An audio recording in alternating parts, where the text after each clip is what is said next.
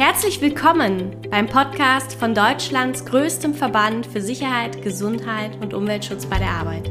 Wir treten mit Experten in Austausch, versorgen unsere Mitglieder und alle Interessierten mit aktuellen Informationen und nehmen Stellung zu kritischen Themen. Kompetent und zielorientiert. Das ist dein VDSI-Podcast. Der VDSI-Podcast wird unterstützt vom Unternehmen Wandelwerker, die Safety Culture Experts für dein Unternehmen. Hallo und herzlich willkommen zu einer neuen Podcast-Aufnahme hier im VDSI-Podcast. Ich begrüße ganz herzlich als meinen heutigen Gast Olaf Freris. Herzlich willkommen im VDSI-Podcast. Hallo. Ja, vielen Dank, dass ich an diesem Podcast teilnehmen darf. Ich ähm, nenne mal ein paar grobe Fakten zu Ihnen, bevor Sie sich dann gleich nochmal selber vorstellen. Sie sind 51 Jahre alt und seit mittlerweile seit 2003, also 18 Jahre, Sicherheitsingenieur und Fachkraft für Arbeitssicherheit. Und ähm, seit 2006 auch VDSI-Mitglied und haben jetzt im vergangenen Jahr, also Sie haben sicherlich in den 18 Jahren ganz, ganz viel auch in Ihrer beruflichen Karriere erlebt, aber mit Sicherheit im letzten Jahr nochmal so viel mehr, als es das die Jahre davor äh, überhaupt wirklich gewesen wäre.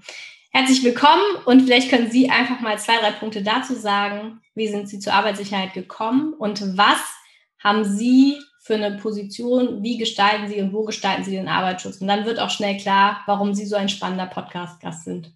Okay, ja, dann fange ich einfach mal an.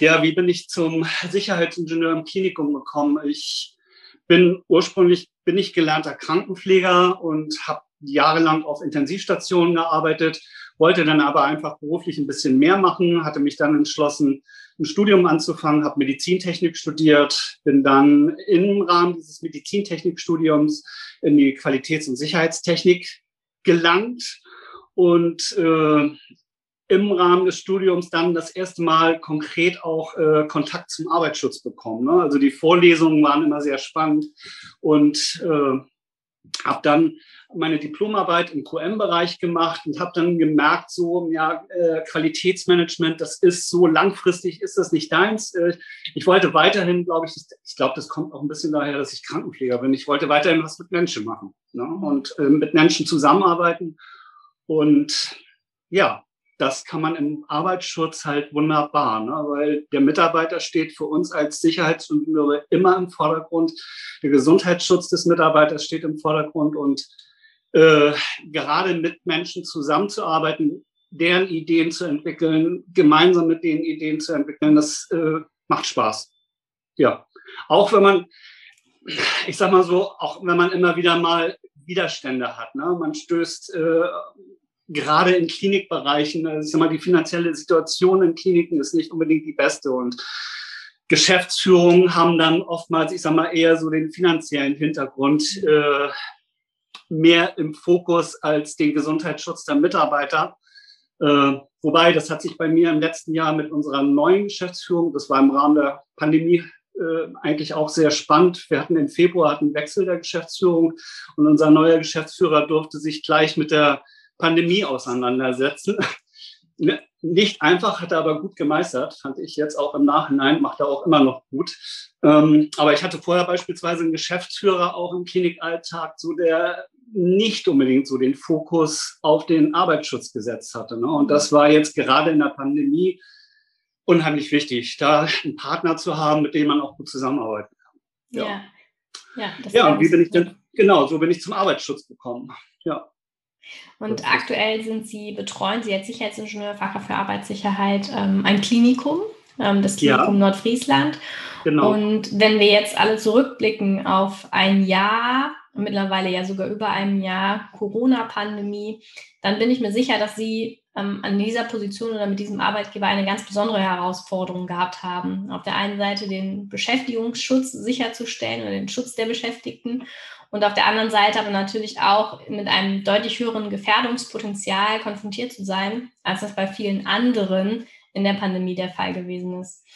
Wir haben uns gemeinsam überlegt, dass wir ähm, in dieser Podcastaufnahme einfach die Chronologie mal durchgehen, weil es war, gab ein paar, paar, spannende Steps auch dazwischen, die sie im Laufe des letzten Jahres durch, durchgehen, durchgegangen sind.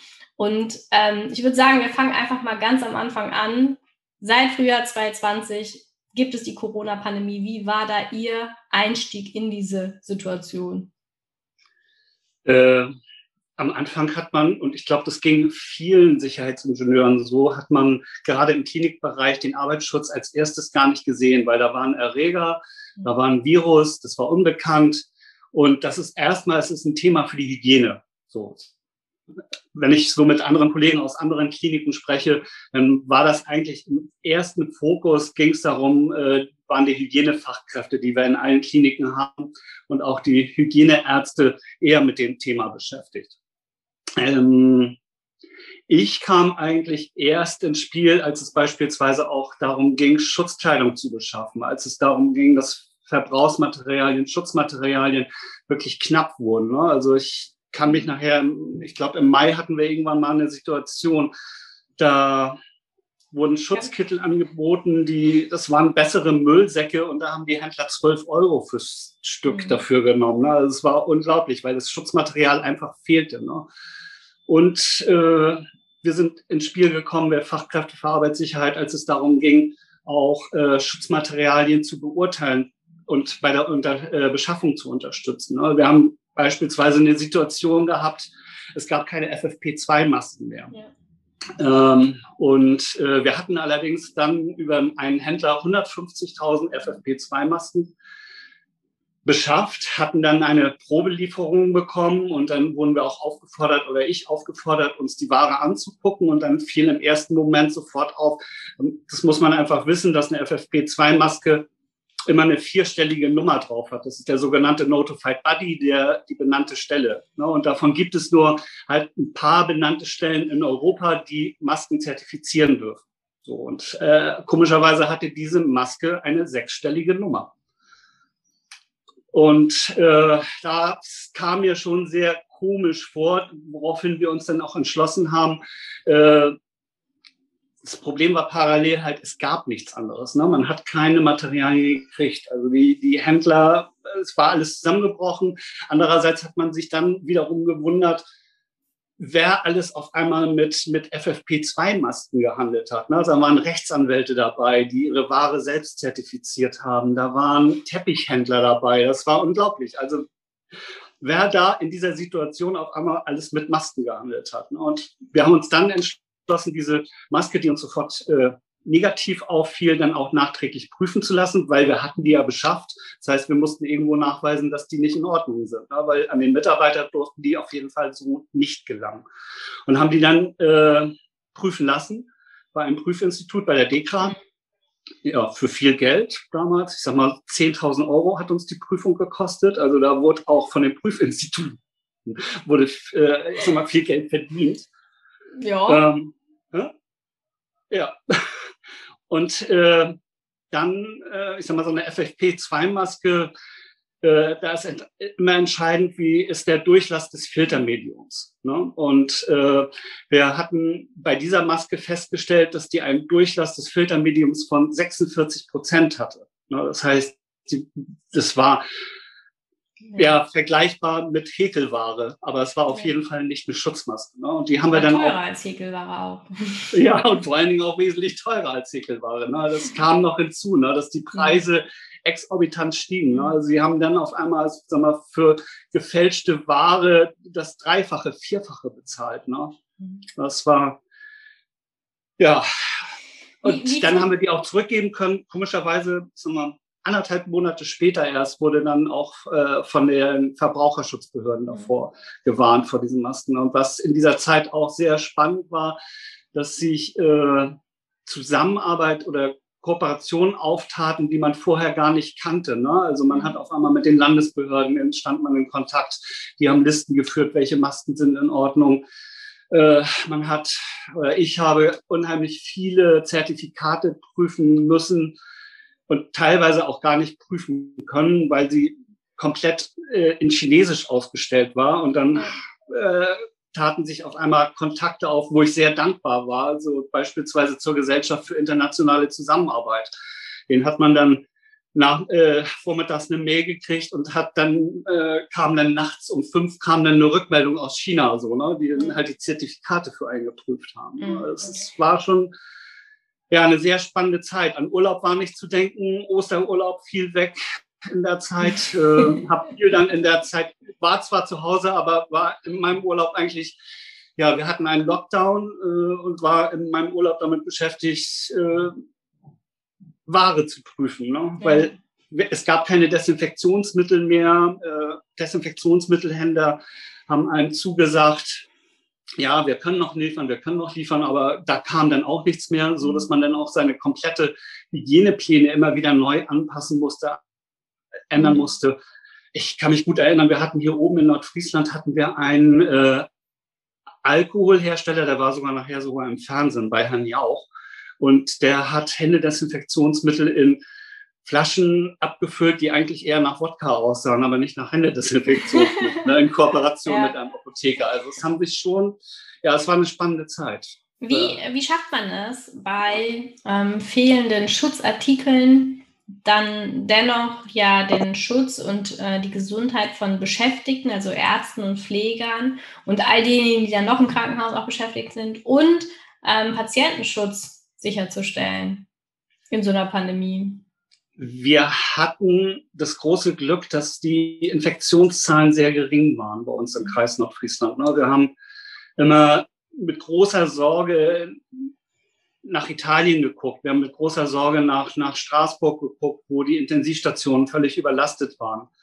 Ähm, aber wir hatten tatsächlich das große Glück, dass wir noch sehr geringe Infektionszahlen hatten und es war einfach in der Zeit, ich kann mich gut dran erinnern, äh, an dieses ständige Hin und Her auch mit unserem Einkauf, wo ich wirklich, ich sag mal, mir 20 verschiedene Maskentypen vorgestellt wurden und ich bei jeder sagen musste, tut mir leid, können wir nicht kaufen. Ne?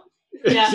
da ist das Zertifikat gefälscht, da ist der Prüfnachweis gefälscht. Ne? Also ja, und im Endeffekt, also es war eine Zeit, in der man, ja, ich sag mal, jeder Tag war neu. Ne? Jeder Tag mhm. war eine mhm. neue Herausforderung. Jeder Tag war auch eine Auseinandersetzung, so, weil klar, so ein Zentraleinkäufer, der hat natürlich Druck, der will gute Ware beschaffen, der will günstig auch und das war zur Pandemiezeit ne? gar, nicht, gar nicht so genau. leicht. Ja, günstig einkaufen ist ein ganz wichtiger Aspekt, ne? Mhm. Aber ich bin, ich sag mal, auch unserer Zentraleinkäuferin jetzt im äh, Nachhinein sehr dankbar. Also die Kooperation und die Zusammenarbeit war unheimlich gut und unheimlich wichtig. Auch wenn wir, ich sag mal, beide immer viel Geduld haben mussten. Ne? Weil wir haben dann auch gemeinsam, auch mit den Landesbehörden, haben wir nachher Händler aufgetan, die äh, selbst produziert haben in China und auch sehr hochwertige Ware produziert haben und die jetzt im Nachhinein auch feste Lieferanten von uns sind. Ne? Mhm. Also da haben sich auch ganz neue Wege aufgetan. Ne? Ja, positive Wege. Ja.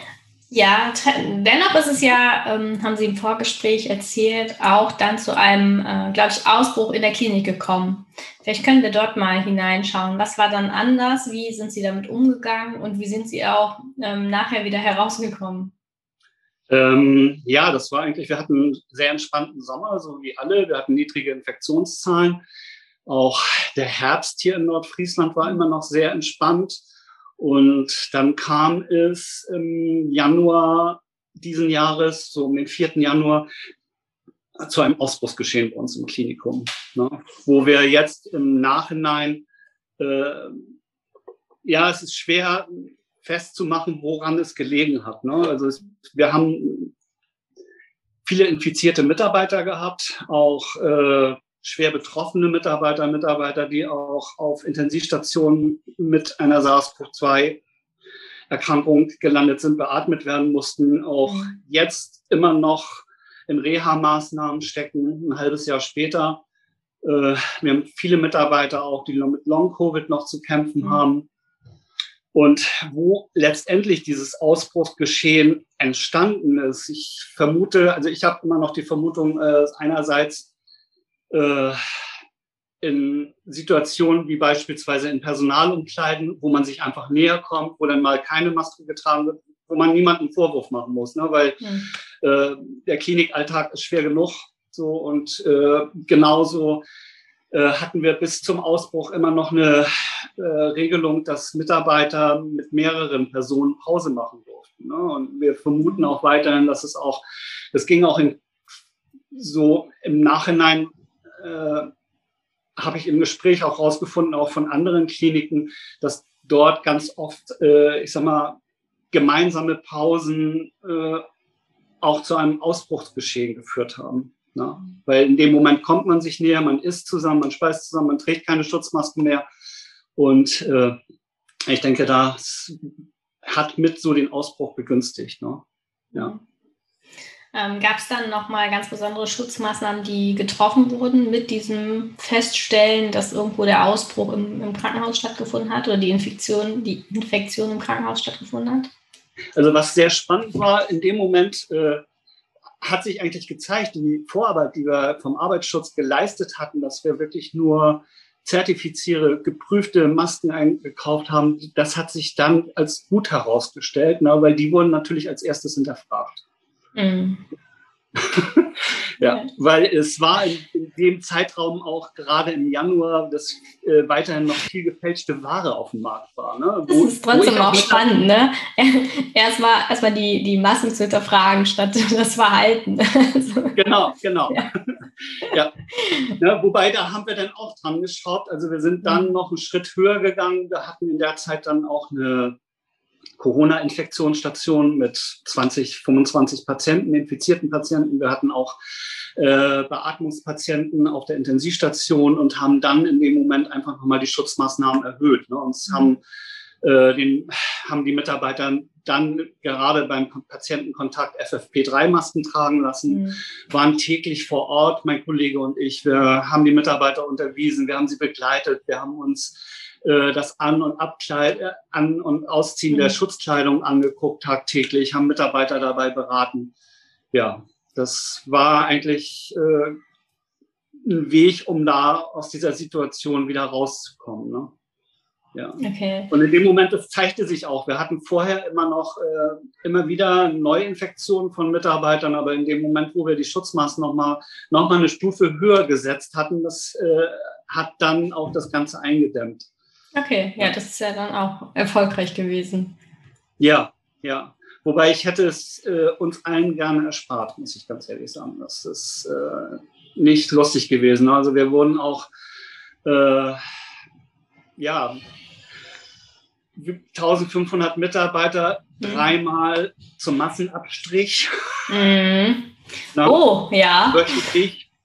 Na, also wir wurden alle ja, direkt nach dem Ausbruch äh, wurde von 1500 Mitarbeitern eine, PCR-Probe mhm. genommen.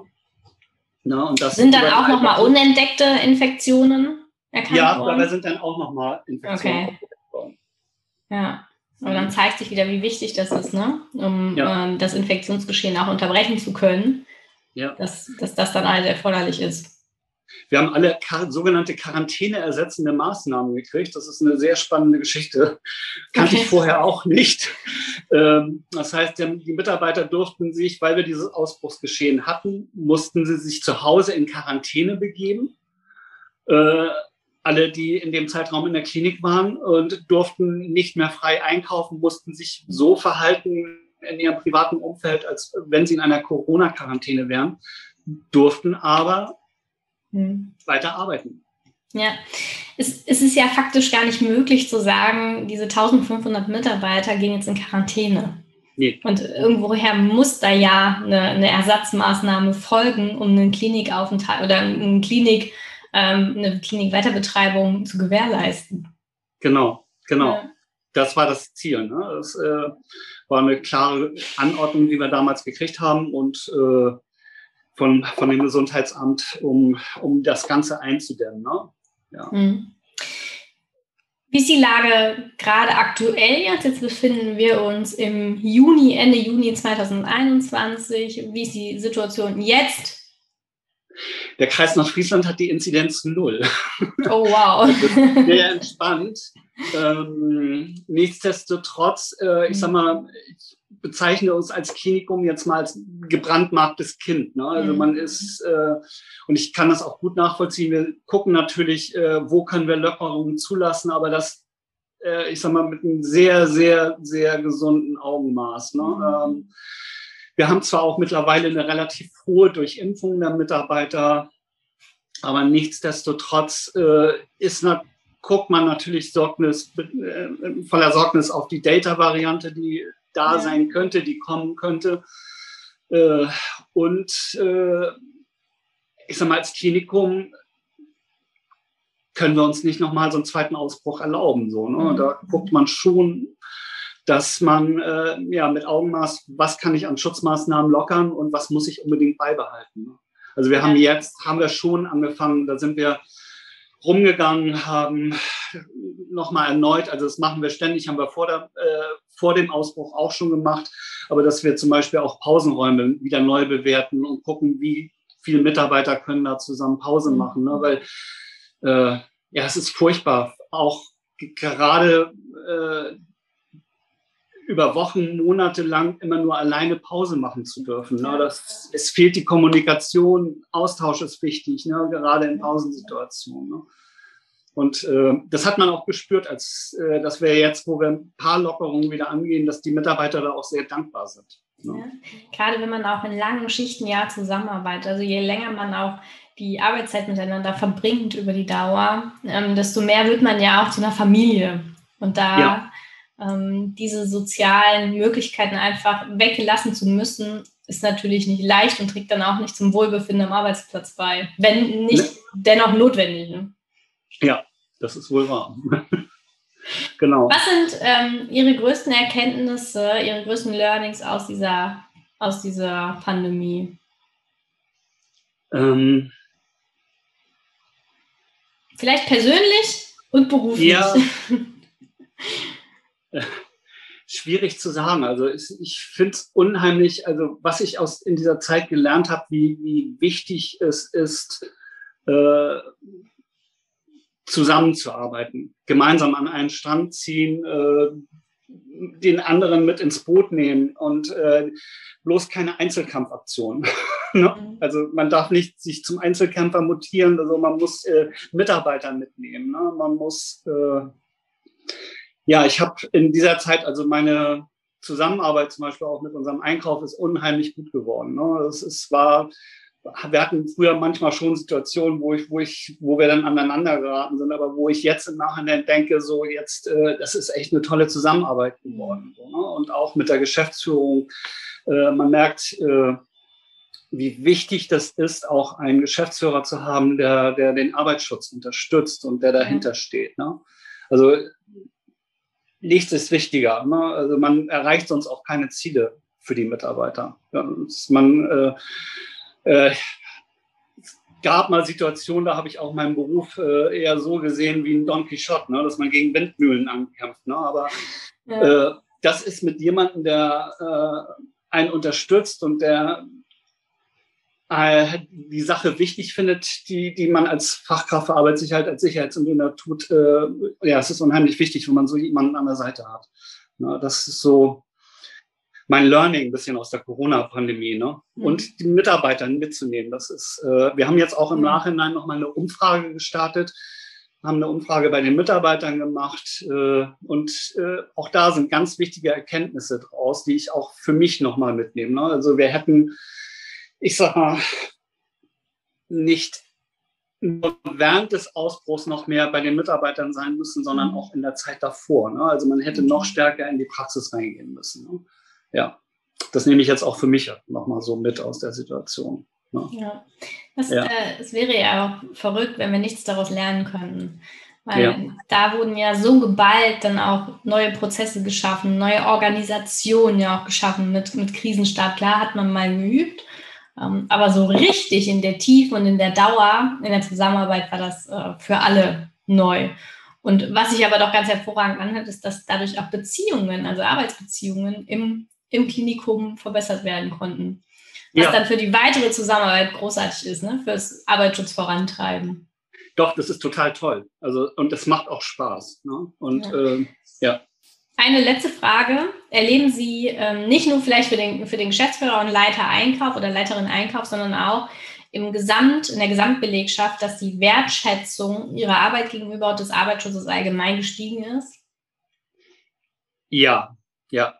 Doch, das auf jeden Fall. Also ich glaube, den Mitarbeitern ist schon äh, bewusst geworden, gerade äh, wie wichtig Arbeitsschutz ist und was Arbeitsschutz bewirken kann. Ne? Und ähm, ich habe aber jetzt auch, also ich denke, was uns die nächste Zeit gerade am meisten beschäftigen wird, ist Wege wieder in die Normalität zurückzufinden. Ne? Ja. Also das wird eine große Herausforderung meiner Meinung nach. Ne? Ja. Weil, weil sich Mechanismen eingestellt haben, finde ich persönlich auch, die wir ja auch in der Bevölkerung beobachten. Ne? Also ich sage mal, eine FFP2-Maske, das ist Artenschutz. Mhm. Artenschutz hat Tragezeitbegrenzung. Ne? Mhm. Was viele nicht wissen, ist, eigentlich muss ich nach 75 Minuten Tragen einer FFP2-Maske 30 Minuten Pause machen. Mhm. Äh, in den berufsgenossenschaftlichen Regeln steht drin, dass ich äh, eigentlich von fünf Arbeitstagen nur mit an vier Arbeitstagen mit einer FFP2-Maske arbeiten sollte. Das heißt, montags, dienstags FFP2-Maske tragen, mittwochs Ruhepause einlegen. Keine FFP2-Maske ist nicht realisierbar, ne? gerade in einer Pandemie. Und umso erstaunlicher finde ich es, wie, wie so eine FFP2-Maske auch äh, zu einer Alltagsmaske, sag ich mal so, mutiert ja. ist, ne? obwohl es Datenschutz ist. Ne? Ja, das stimmt. Ja, und es kommen auch neue Herausforderungen jetzt. Also ich denke, wir werden uns langfristig auch Wege überlegen müssen, auch gerade im Klinikalltag, weil ich denke, es kann immer wieder zu einer Pandemie kommen. Deswegen haben wir jetzt auch angefangen, im Klinikum äh, gebläsegestützten Artenschutz einzusetzen, mhm. weil ich da einfach keine Tragezeitbegrenzungen habe. Ne? Die, ist, die sehen so ein bisschen aus wie, wie die äh, Dauerwellhauben aus den 70er, 80er Jahren, ne? die, man so klassisch vom Friseur ja. kennt, ne? aber haben halt einen Schutz. Ja, mit, mit Düsenantrieb hinten dran. Ne? Genau, mit Düsenantrieb dran. Aber man kann damit halt wirklich äh, ohne Atemwiderstand äh, mhm. acht Stunden durcharbeiten und es ist keine Belastung wie eine FFP-Maske, ne? die einfach ja. einen höheren Atemwiderstand hat. Ja, das sind auch Wege, die man sich überlegen muss für die Zukunft. Ne? Wie können wir zukünftig so einer Pandemie weiterhin begegnen? Ja. Ich finde den letzten Punkt, den Sie gesagt haben, finde ich nochmal ganz besonders wichtig, dass man sich auch als Krisenstab darüber Gedanken macht, wie finden wir jetzt aus dieser Pandemie den Exit? Also es muss ein Corona-Exit-Konzept geben, um allen die Möglichkeit zu geben, wieder in dieses normale Leben hineinzukommen. Weil es ist, es ist ja nicht mal eben eine Woche Pandemie gewesen, sondern wir haben uns wirklich über einen ganz langen Zeitraum auch an neue Abläufe, neue Prozesse gewöhnt. Deshalb ja. finde ich das ganz wichtig, dass wir da uns als Krisenstäbe auch Gedanken darüber machen, wie können wir Mitarbeiter und Führungskräfte dahin überführen und wie können wir das, was vielleicht gut war in der Pandemie, auch in unseren neuen betrieblichen Alltag integrieren. Ja, genau das wird die Herausforderung, glaube ich, ja. der nächsten Monate.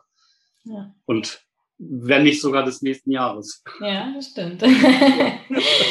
ja, lieber Herr Friedrichs, ich danke Ihnen ganz herzlich für dieses äh, Podcast-Interview und wünsche Ihnen ähm, ja alles Gute weiterhin. Vielen Dank, Frau Hanske. Danke, dass du diese Weiterbildungsmöglichkeit zu Sicherheit, Gesundheit und Umweltschutz nutzt. Der VDSI ist eine starke Gemeinschaft aus Experten, die ihr Wissen vernetzen und ganzheitliche Lösungen für die Praxis finden.